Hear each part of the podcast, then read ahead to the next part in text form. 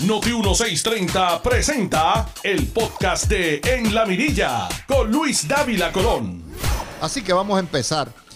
El proyecto, como ustedes pueden ver, los que están ya viéndome a través de Facebook y del YouTube channel, tiene alrededor de 51 páginas. Tiene 51 páginas, es bastante extenso. Y se trata de un proyecto que incluye no solamente un consenso tripartita, o sea, un consenso entre eh, gente, representante independentista como es Alexandria Ocasio Cortés, Estado librista libre asociacionista como es Nidia Velázquez, estadistas como son eh, Darren Soto y Jennifer González, sino también incluye al líder, lo que es el segundo hombre de la mayoría demócrata en la Cámara detrás de Nancy Pelosi, Steny Hoyer, incluye lo que es la líder espiritual del sector socialista llamado progressive de el Partido Demócrata que se llama Alexandria Ocasio Cortés e incluye por supuesto todos aquellos que han endosado ambos proyectos, tanto el de Velázquez como el de Jennifer González. De manera que esto es grande en muchos sentidos. Lo cierto es que, como dijo Nidia Velázquez ayer, eh, el ELA es indigno y es injusto, el estatus actual. Y eso ustedes escucharon ahorita. Había que ponerle una camisa de fuerza al pobre Baby Dalmau en jugando pelota dura porque están los populares histéricos. Eh, y han llamado a Nidia Velázquez traicionera y a Alexandria Ocasio Cortés y todo eso. Por lo tanto, es importante que entendamos esto. A la soltar les puedo decir que este borrador de proyecto, sus posibilidades de ser, a pesar de que va con todo el peso de la mayoría, sus posibilidades de que, de que se aprueben en la Cámara son mínimas por la falta de tiempo. Este año vamos a ir a una campaña política, un año de elecciones de medio término. Los congresistas la pitan ya mismito, por lo tanto, es difícil que se haga este año. Pero tiene todo el empuje de lo que son los demócratas que controlan hasta hoy la Cámara. A partir de enero, probablemente no. Y en segundo lugar, me parece importante reseñar también que este proyecto eh, en el Senado no tiene mucha posibilidad, de hecho no va a pasar en el Senado, porque tendría que pasar por eh, Mr. Manchin y Missy Cinema, que son dos demócratas que son los mejores republicanos que tiene el Partido Demócrata en el Senado y que están en contra de esto. Y probablemente en los próximos dos años tampoco, en la medida que el Partido Republicano siempre que se ha opuesto a la estadidad para Puerto Rico controle una de las dos cámaras. Sin embargo, el proyecto es importante no solamente por lo que dice y revela, porque son revelaciones, el proyecto es una epifanía en cierto sentido, lo pone en blanco y negro por escrito al pueblo de Puerto Rico, sino que establece unos precedentes, eh, unos escalones sobre los cuales se va a procesar eventualmente y a caminar eh, la lucha de la descolonización, una lucha de derechos humanos, de derechos civiles, de descolonización, una lucha que toma siglos y décadas, pero que cada paso es importante. Después de todo, recuerden a los nuestros hermanos afroamericanos, después le tomó doscientos y pico de años eh, primero conseguir la libertad en la guerra civil eh, de la esclavitud, posteriormente llegar a condiciones de donde el Estado de Derecho reconocía un derecho a la igualdad y poco a poco es una lucha continua, igual que las mujeres que tenían el derecho a sufragio, le dieron por primera vez el derecho a sufragio en el mil creo que fue en 1918 o 20 y pico, no me acuerdo exactamente cuándo fue, pero se lo dieron y todavía seguimos con la lucha por la igualdad de las mujeres. Lo mismo pasa con la lucha de la estadidad o la lucha de la independencia. No se hace de la noche a la mañana, pero cada pasito incluye. Lo otro que hay que señalar es que obviamente esto es un proyecto de mucha gente. En primer lugar, la comisionada residente, los congresistas representantes tanto de Nueva York como de Florida, Darren Soto, eh, Alexandria Ocasio Cortés, Nidia Velázquez. Eh, obviamente la labor de un señor que anda por escondidito haciendo su trabajo, que se llama Ricardo Rosillo. Steny Hoyer, aparte de la buena relación que tiene Jennifer González con Steny Hoyer, que es el segundo en la Cámara, es Ricardo Rosselló el hombre que más lo ha cabildeado y que lo ha trabajado porque tienen una estrecha relación. Obviamente, aquí no se pueden dejar los delegados. Cada pasito cuenta, los delegados que están trabajando, todos menos una, y los delegados extendidos. De manera que eh, hay que también reconocer la labor de la, de la profesora eh, Kraus Ponza o Ponza Kraus, de Cox Alomar. Esto es un trabajo de equipo, de aquellas fuerzas que de verdad quieren ver. Y le tenemos que señalar también que, si ven que estoy viendo el reloj, es porque hay mucho trabajo. Eh, hay que señalar también que en este contexto, eh, esto es un proyecto histórico sobre el cual se trabajará en futuros congresos. Provee una hoja de ruta procesal. Procesal que es autoejecutable, es decir, que no se requiere acción congresional alguna en cualquiera de sus opciones, ya sea que el pueblo vote por la independencia, ya sea que el pueblo vote por la libre asociación, soberanía e independencia, que prácticamente son tratadas eh, bajo las mismas reglas, o ya sea que el pueblo vote por la estadidad. No hay que regresar al Congreso, sino seguir una serie de pasos que es la hoja de ruta que establecí. Por eso el PIB está histérico. El PIB está histérico con esto porque es autoejecutable para la estadidad. ellos no les molesta que sea autoejecutable para la independencia. Pero oh, la estadidad no, no, no, no, no, no, no, no, no puede ser. Y excluye el ELA el territorio, la colonia como opción. Ciertamente ofrece la estadidad, la soberanía de la libre asociación y la soberanía de la independencia nacional.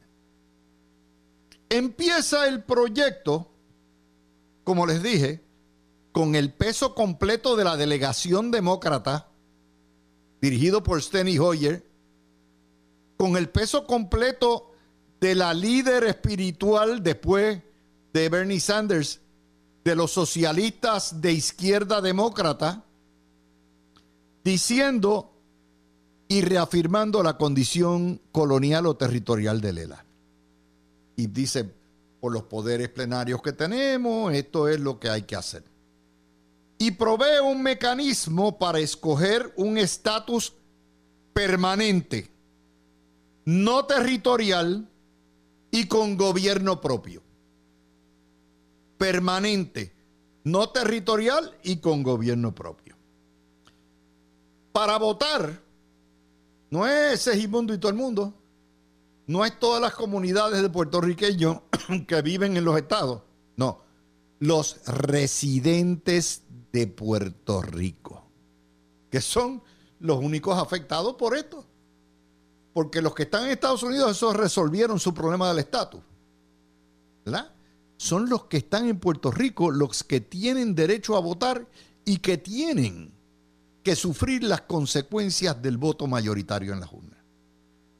Próximo, provee para que el plebiscito se haga en noviembre 5 del año 23. Esto no va a pasar, pero anyway, es un plebiscito inicial, un referéndum inicial. Si se obtiene un voto mayoritario, entonces hay unas consecuencias para cada uno de las opciones. Voto mayoritario de los votos válidos emitidos. Votos válidos emitidos quiere decir que ah, ah, la papeleta en blanco, eh, la quinta columna, ah, porque eso en Puerto Rico no es válido. ¿Verdad? Décimo, si no hubiera una mayoría en esta primer, primera consulta, se va entonces a una segunda vuelta. Ustedes han oído a los populares hablar siempre, queremos segunda vuelta, digo, y a los independentistas queremos, pues aquí les dan la segunda vuelta, donde van las primeras dos opciones, que probablemente sea la estadidad, si llegara primero o segundo, con una de las dos fórmulas de independencia. Y esa segunda consulta se haría en marzo 3 del año 24. Y entre esas, la que tenga mayoría, con una mayoría simple, ya automáticamente se ejecuta. Y entonces empieza el proyecto a dar instrucciones de cómo debe ser la papeleta. De manera que ya este proyecto sirve de modelo para que la Comisión Estatal de Elecciones, con el plebiscito que ya por ley se va a hacer junto con las elecciones, incluya todas las recomendaciones del Congreso. Todas las que están ahí, porque es por consenso. Por eso es que es tan histérico. ¿Ok? Y entonces nos define la independencia, nos define la libre asociación y nos define la estadidad. La libre asociación es una nación soberana donde la ley suprema es su propia constitución, no la constitución de Estados Unidos, no las leyes del Congreso, sino la ley suprema es la ley de la nación puertorriqueña. La libre asociación tendrá, o sea, la República de Puerto Rico, la nación, tendrá soberanía sobre su ciudadanía y sobre sus leyes migratorias. En la libre asociación, todo el que sea ciudadano americano que ha estado bajo el ELA, territorio, conserva su ciudadanía americana, no la pierde. Pero los hijos nuestros que nazcan cuando empiece la República Asociada o la independencia, son nacionales puertorriqueños. No son ciudadanos americanos. Su nacionalidad se va a regir por las leyes que coja la República y tendrán derecho por espacio de 15 años, siempre y cuando sus padres son ciudadanos americanos, todos nosotros somos ciudadanos americanos, a solicitar mediante las leyes de migración la ciudadanía americana. Pero eso es solamente durante la vigencia de los primeros 15 años que dure o eh, lo que dure esto, el, el tratado de libre asociación. El tratado de libre asociación puede ser terminado por cualquiera de las dos partes unilateralmente en cualquier momento. Por lo tanto, cuando dicen que es una fórmula permanente, no lo es. Porque el tratado, precisamente para cualificar como libre asociación, tienen un término.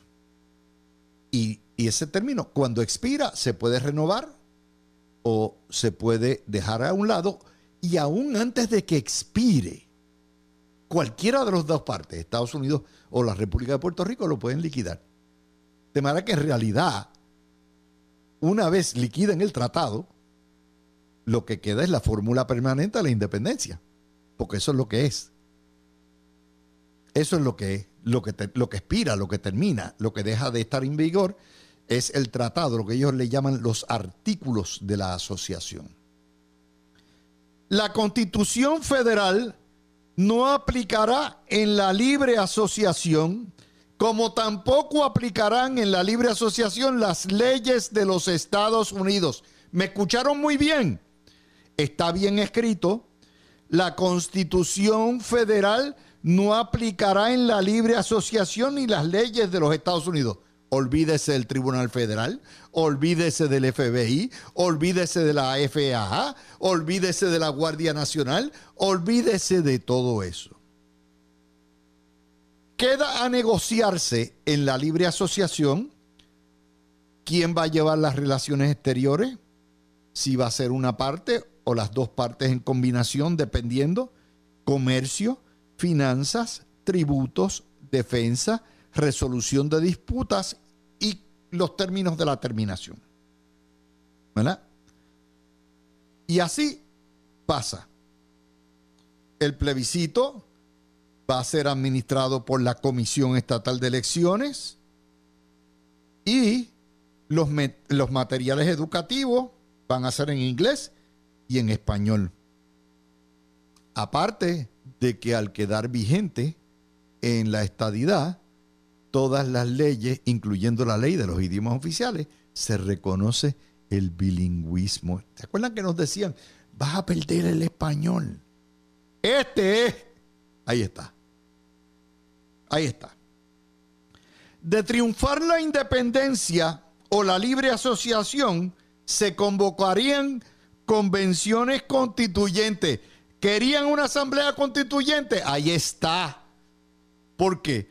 Porque la república, tanto en libre asociación como independencia, necesita una constitución. Una constitución que no puede ser la de Lela, la que tenemos ahora. Tiene que ser una constitución que se ajuste a las necesidades y a las prioridades de la nueva nación que nace. Pero se convoca después, cuando ganen una mayoría. Y esta, esta me encantó. Promesa y la Junta de Control Fiscal se fuñen, se van al carijo viejo las dos bajo cualquiera de la fórmula. Ustedes quieren acabar con la juntadura, ustedes quieren acabar con los abusos. La manera de hacerlo es yendo a ir al, plebiscito y usted votando por su fórmula. La descolonización, de manera que promesa solamente aplica en el ELA. O sea, esto es un tiro en la nuca a la cochina la asquerosa, la criminal y corrupta colonia. Vamos a ver qué dice de la transición de la independencia, que es casi igual que la transición hacia la soberanía de la libre asociación, porque es lo mismo.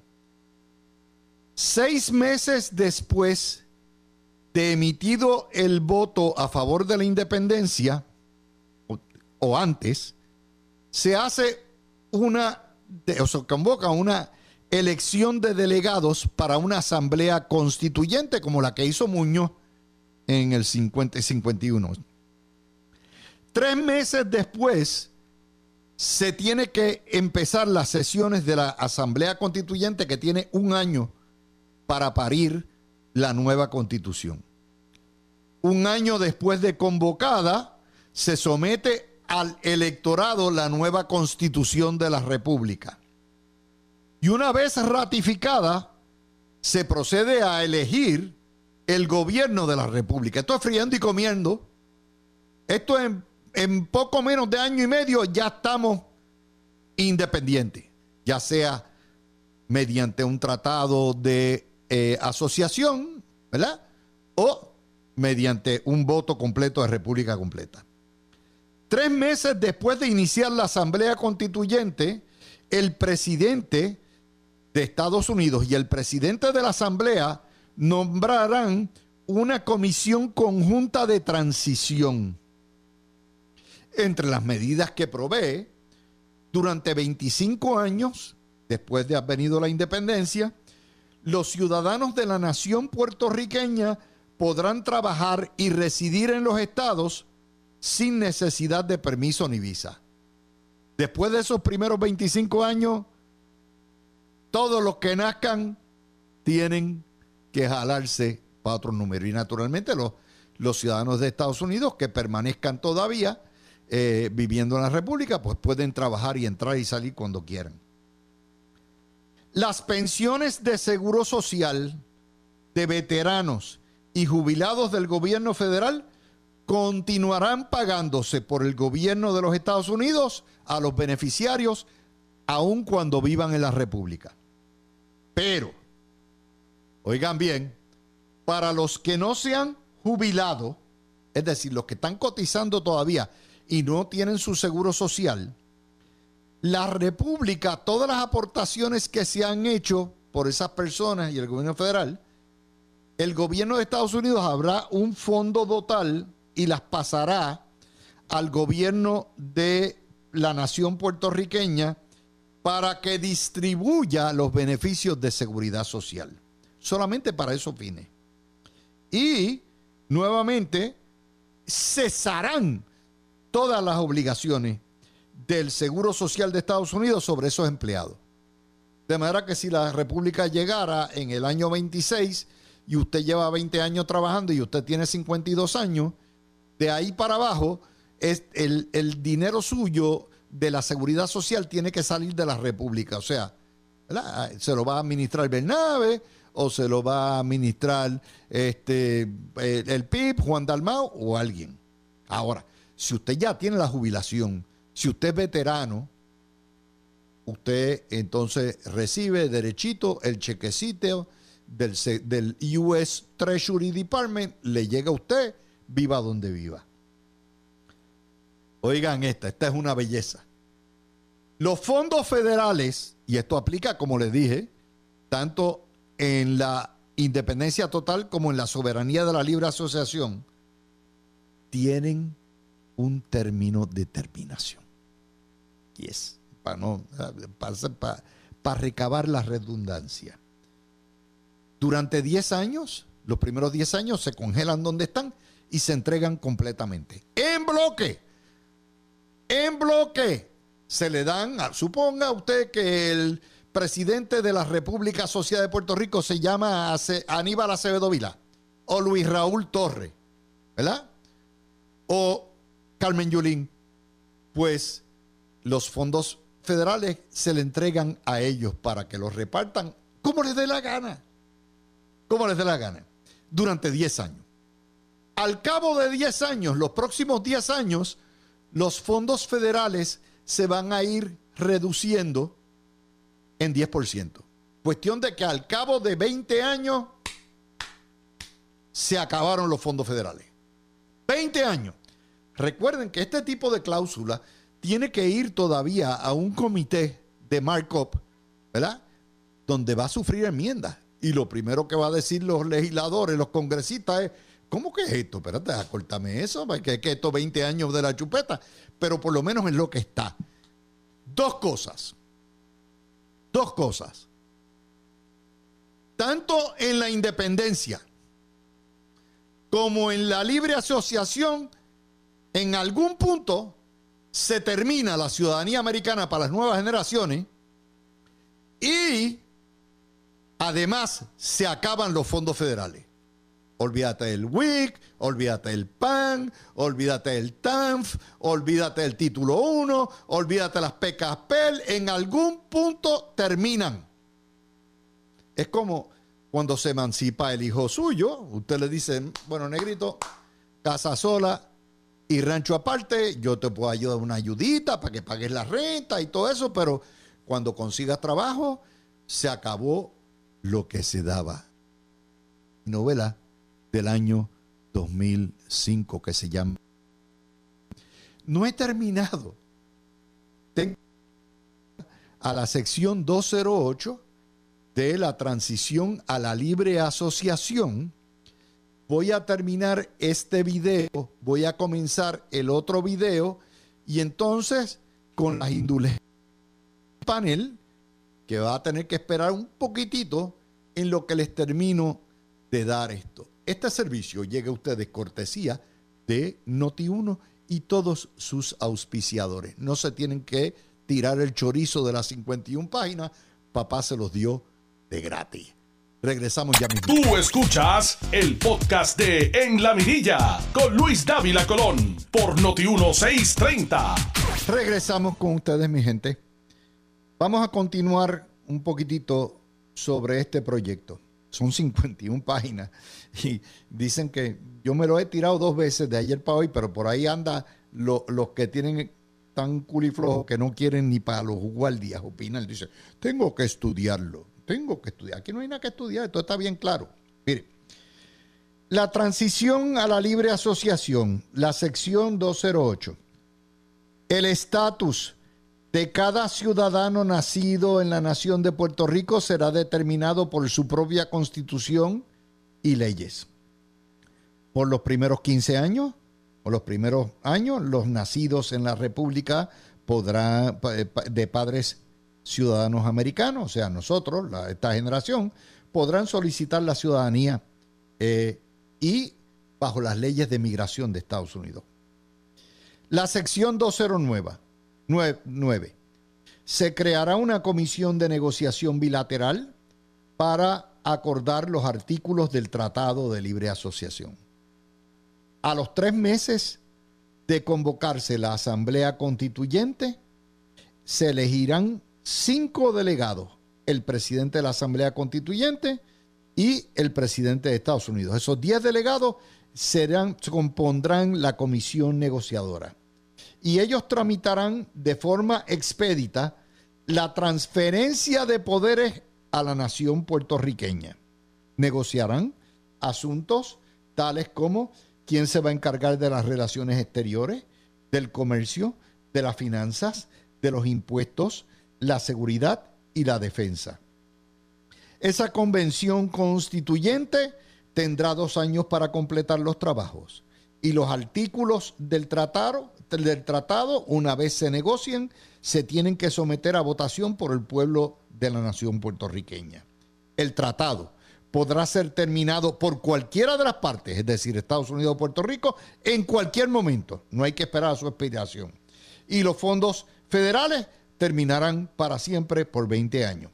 Yo no entiendo, yo oigo a Agapito y digo, espérate, espérate, espérate, espérate. Alejandro García Padilla estaba en el Partido Popular y aprobó el proyecto de país que hizo, ¿ok? Aníbal Acevedo Vilá en el año 2008. Lo suscribió. Y ese proyecto país tenía un fondo total de 75 millones de pesos de fondos en bloque que se acababan y, y, establecía la, la, nacionalidad puertorriqueña. Yo no entiendo cómo ahora dicen, oh, ¿cómo va a ser? Me zapateo, no quiero eso. Lo que pasa es que no es lo mismo llamar al diablo que verlo venir. No es lo mismo decir, oh, oh, oh, como Tarzán, ciudadanía puertorriqueña, nacionales, la nación puertorriqueña, todo lo que da, y no necesitamos al americano para nada. Y cuando lo ven por escrito, dicen, andate para los diablos. Entonces, miren qué lindo, la transición de la estadidad. No se más acción. Una vez una mayoría, mayoría simple, vota por la estadidad, no hay que ir al Congreso de nuevo. Se hace una proclama presidencial y es autoejecutable dentro del año después de la votación. Es decir, el mandato plebiscitario es el que nos entra automáticamente. Por eso el PIB está histérico. Por eso es tan histérico. Y no tenemos que hacer ninguna constituyente porque la constitución de Lela ya la aprobó el, el Congreso y está ahí. Y inmediatamente después se eligen los senadores y los representantes que nos toquen conforme. Oigan bien, quedan en vigor las leyes del Estado Libre Asociado, incluyendo, es verdad, la ley de los dos idiomas oficiales, de manera que el bilingüismo entra como está en Nuevo México, como es en Hawái. Eso es parte de la soberanía de los estados bajo la décima enmienda. Se, se han caído tantos y tantos mitos. Tanto también la jurisdicción marítima, las 12 leguas que nos concedieron en la administración de Carter, que son nueve millas marítimas, nosotros tenemos derecho a esos recursos naturales. ¿Y qué es lo que hay en la trinchera de Puerto Rico? Los nódulos de manganeso, que son como si fueran diamantes. Y aquí ningún gobierno se ha preocupado, pero en el Pacífico los están explotando porque eso se necesita para hacer los chips, para hacer toda esta cuestión de las tecnologías. Los nódulos de manganeso son indispensables. Y un Estado puertorriqueño reserva ese derecho. Ahora vamos a, la, a lo que es las reacciones.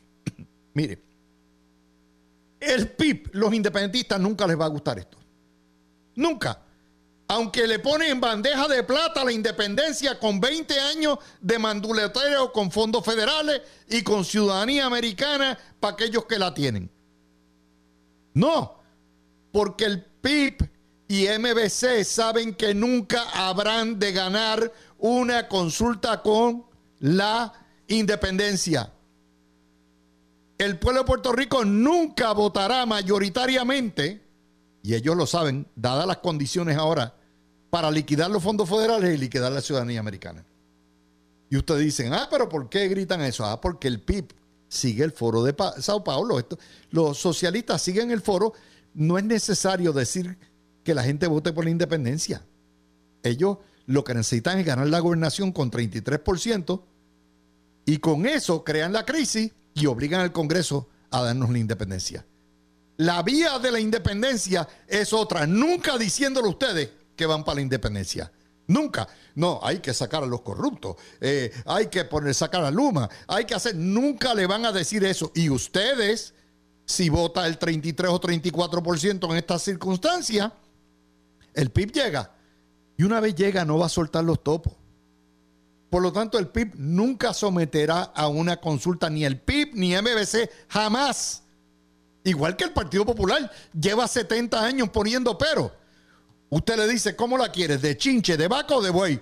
Le dice, ok, de chinche. Ah, aquí está de chinche. No, no la quiero, tiene muchas de esas. Ok, ¿cómo la quieres? ¿De vaca? No, aquí tienes la vaca. No, no, no, tampoco. De, ok, pues aquí está el buey. Tampoco. Ok, te la doy de chinche, de vaca y de buey, los tres. No, tampoco. ¿Por qué? Porque el Partido Popular sabe que no tiene nada en la bola. Entonces usted ve a José Luis Dalmau llorando por ahí, por las esquinas. Dice, esto es antidemocrático por excluir el ELA. Mire, compay, más antidemocrático, más animal, más corrupto que la cochina colonia, no hay nada. La corrupción de la colonia no debe estar jamás ni debe ser opción. Pero ellos no, me excluyeron el ELA es una falta de respeto. O sea, que, que Nidia se lo cargó, ¿no? Y vamos a usar los cabilderos. Vamos a usar los cabilderos para pararlo. O sea, la voluntad de los tres plebiscitos. Y él dice que el territorio nunca estuvo. El territorio fue derrotado en el año 2012 por el 54%. ¿Qué está hablando? Pero hay más. Viene Aníbal Acevedo Vila y mete la feca. Está garantizada la ciudadanía americana. Este es, te la acabo de leer, papá, porque tú eres un embustero. Y Luis Raúl Torre y Connie Varela celebran que se reconozca la ciudadanía americana en la República Asociada. Pero sus hijos y sus nietos nunca van a ser ciudadanos americanos. ¿Eh? Esa no se la dice. Y entonces viene Héctor Ferrer y dice que esto no va para ningún lado. Con eso lo resuelven. Con eso lo resuelven. Y sale Nadal Power y dice que la libre asociación es independencia. Y ahí sale Jorge Kohlberg y dice lo mismo. Pero su partido es el padre putativo de los melones. Si hoy tenemos 28% de independentistas porque ustedes hicieron el criadero con los melones. Y no me vengan a decir los que han pedido soberanía y libre asociación son ustedes mismos. El libro, el diseño, la hoja de ruta de la República Asociada le escribió Juan Manuel García Pasalaco y Marco Rigao en el 86. Y de ahí para abajo la enmienda Vizcarrondo, todo, todo, todo, a partido de la premisa de la soberanía. Y ahora que les llega, ahora no, no, no, no, no ¿cómo va a ser yo? Yo, Dios me libre. Y dice Luis Vega Ramos que este proyecto invalida los mandatos estadistas de tres plebiscitos. ¿Cómo no? Pues vámonos a la presa, papá, por todas las bolitas. Pero no se atreven ni para el cará, ni para los guardias se atreven. Y entonces sale Torres Gotay, el, el asesor espiritual de la familia Ferrer Ángel, y le dice, Estado librista. El americano te vio toda la vida y nuevamente ahora te descarta. Te usó toda la vida. El americano te usó toda la vida y ahora te descarta. Toma nota. Y el PIB preocupado por la píldora venenosa de la estadidad vinculante. A ellos no les preocupa que la independencia y la libre asociación sea vinculante, pero sí la estadidad. ¿Vieron? Ese es el juego. Ahí es donde estamos. Ni los independentistas, ni los estadolibristas, ni los soberanistas jamás se someterán a consulta alguna. No va a haber ninguna, aunque ellos la administren. ¿Por qué? Porque en esta circunstancia, en una estadidad con los idiomas, en una estadidad con igualdad, en una estadidad frente a todo lo que se pierde con la soberanía e independencia, jamás podrían ganarlo. Y con eso cierro el video y perdone mi panel que me extendí un poquitito, pero son 51 páginas. Lo he hecho en 45 minutos menos porque está el break en 35 minutos, cuestión de que nadie le pueda decir a usted gato por liebre. Nadie le va a poder pasar gato por liebre. Esto es lo que trajo el barco, esto es lo que dice esto. Empezamos inmediatamente con, ya, Cristian Sobrino. Vamos con Cristian. Adelante, Cristian. ¿Estás por ahí, Cristian? Dale al botón. Le di. Ahora, muy bien. Ahora ¿Me escucha? Sí. Le saludo a Breida, saludo a ti Luis, a todos a los panelistas que están por teléfono y a toda la audiencia. Eh, empezamos yo creo con, con, a mí el evento como tal de la presentación del proyecto pues fue algo que, que me disfruté, lo estaba viendo por video, pero si algo yo me he gozado hoy ha sido la reacción de los líderes y los portavoces del Partido Popular en lo que ha sido y de los periodistas, puche de sangre colectivo. ¿verdad? Los independentistas, pues yo me esperaba que tan pronto que le digan la estadía está en la mesa de un proyecto vinculante, pues entonces se iban a, echar para atrás, porque ellos siempre han pensado que van a recibir la independencia por default. Pero en términos del Partido Popular y cómo ha reaccionado, cualquiera diría que la libre asociación no era un, una postura programática del Partido Popular por los últimos 20 años. O sea, todas las plataformas del Partido Popular han incluido de una manera u otra la libre asociación como su, su propuesta para acabar con el estatus territorial. De ahí es que viene la enmienda Vizcarrondo y que si las tesis de yo no sé dónde y, los viajes reflexivos de Paripal. Y ahora lo que estamos viendo es que el Partido Popular, lo, lo, eh, por lo menos su liderato, no tiene un proyecto alguno de estatus, eso ya queda claro. Eh, les gusta lo que hay ahora, entienden que el estatus actual es más que aceptable y lo que de verdad está interesado es una nostalgia reaccionaria a la época de hegemonía de ellos en los 50, donde ellos eran señores y mandaban todo. voy con Sayira, quiero que los cuatro participen antes de pasar a la... y la hora, el resto de la próxima hora es de ustedes. Eh, Sayira, tú has estado bien activa en las redes sociales. Hemos estado atajando los embustes de Aníbal Acevedo Vilá a diestra y siniestra. El Partido Popular, mientras más nos oye, más se vuelve loco y los periodistas. Adelante, Sayi. Luis, Happy Friday, Happy Friday. Luis, mira, lo, primero que te quiero decir. Está contenta. Chacho, estoy. Este, lo primero que te quiero decir es que estaba oyendo hace un ratito a Ferdinand que le decía a Carlos Mercader que, que él se alegraba por el proyecto porque él era estadista. ¿Sabes qué? Yo le tengo un, un mensaje a Ferdinand y a todo Puerto Rico. No solo los estadistas nos tenemos que alegrar de este proyecto, sino que todo Rico tiene que alegrarse, porque sabes qué, con este proyecto, cuando se dé esa votación, van, vamos a matar todas las excusas. No va a haber más corrupción porque van, los partidos van a desaparecer. La Junta se va y vamos a tener control sobre nuestro futuro. Así que yo creo que no hay ningún motivo para estar triste si no eres estadista, yo no entiendo la lógica de Ferdinand, pero se lo quería dejar saber por aquí. Eh, Ferdinand tiene de estadista lo que yo tengo de comunista. Si yo estoy equivocado, lo reto a que como productor y dueño del programa Jugando Pelota Dura en televisión sustituya toda esa recarga de independentistas y populares que tiene por estadista de verdad y entonces le creo. Deja, deja que me toque ir para allá, que ya, ya, ya tú verás, hay que entrarle caña. Pero mira, Luis, veo dos grupos de colonialistas, negacionistas que eh, se caracterizan eh, bien eh, patéticamente por la falta de interés, por no decir otra palabra, y están como gallinas sin cabeza. Por un lado tenemos a Dalmau y su combo que van a recurrir a, Charlie Black para, para, hacer todo lo posible para que esto no suceda. Y por el otro lado tenemos el triunvirato de Aníbal, Dalmao y Natal, y a quien Aníbal, by the way, dicho sea de paso, el propio Hernández Mayoral lo desmintió hoy en una columna en el Nuevo Día. O sea, Aníbal se tiró una maroma ayer de publicar una mentira, una mentira, diciendo que con la libre asociación había ciudadanía. Y el propio Hernández Mayoral, eh, con, también con Pablo Nadal y con Salomar, le dijeron, eso no es así. La libre asociación no es una cosa que pues, es, es simple y sencillamente independencia con un contrato y un contrato lo puedes romper cualquiera cuando quiera.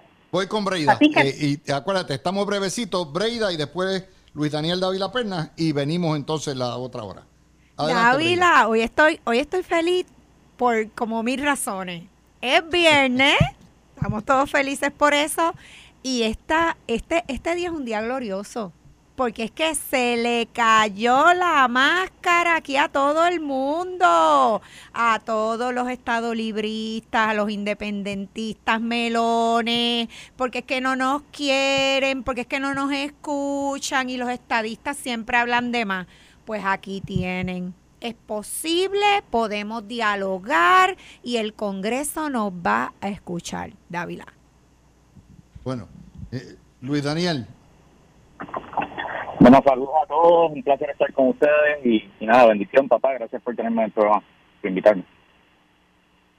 Eh, nada, yo me gustaría decirles que, que de hecho estoy, estoy en Washington, vine para un asunto de un caso de inmigración que estaba trabajando y de casualidad pues se, salió esta sorpresa de, de anuncio. Eh, y, y tengo que decir que como puertorriqueño, como estadista, eh, siento un, profundo orgullo eh, de, todas las personas que participaron en este proceso y que de alguna manera u otra aportaron al mismo. Porque no es poca cosa lo que estamos viendo. Eh, los que los que siguen de cerca los temas en Washington saben que Anidia Velázquez es una persona que está sumamente conectada con el liderato. Hay una deferencia muy grande de parte de Nancy Pelosi, de, de Hoyer, de todo el mundo, eh, Schumer hacia ella. O sea, que el hecho de, haber logrado que ella se diera en tantos puntos eh, y que se uniera a la mesa, yo creo que es un, gran logro y dice mucho, ¿verdad? De, esos, de esos eh, ramos de olivo que se, que se tendieron de parte de la comisionada residente, del gobernador Pierluisi, eh, de los, incluso hasta los mismos delegados eh, de la estadía, que muchos de ellos, eh, a pesar de las diferencias, a pesar de, la, de las múltiples ocasiones en que ella ha bloqueado cualquier tipo de, de avance, eh, buscaron audiencia con ella y buscaban esa comunicación. Y yo creo que eh, estamos en una nueva era, una nueva etapa. Eh, yo llevo toda mi vida viendo como nos hemos tiroteado de lado a lado y, y, verdad, no, avanza nada porque nos cancelamos nosotros mismos y lo hemos hablado muchas veces. Eh, y creo que este es un, gran primer paso y, el inicio de lo que eventualmente será la, la desconectación definitiva y final de Puerto Rico. Bueno, mi gente, eh, es cierto, hay una cosa, yo no sé qué está esperando el Partido Popular para darle la patada política a los yulines y a los caníbales de la vida que lo han traído al borde del desastre. Mientras los independentistas socialistas estén dentro de las entrañas del Partido Popular, por eso decía lo de mi hermano Ferdinand, no van a echar para adelante hay que separar la paja del grano y hay que los independentistas con la independencia. No hay nada malo en eso. Pero hacerse pasar por otras cosas y venderle a ustedes otra cosa, eso es puro engaño como nos engañaron en el 52 y no lo van a hacer de nuevo. Tú escuchaste el podcast de En la Mirilla con Luis Dávila Colón en Noti 1630.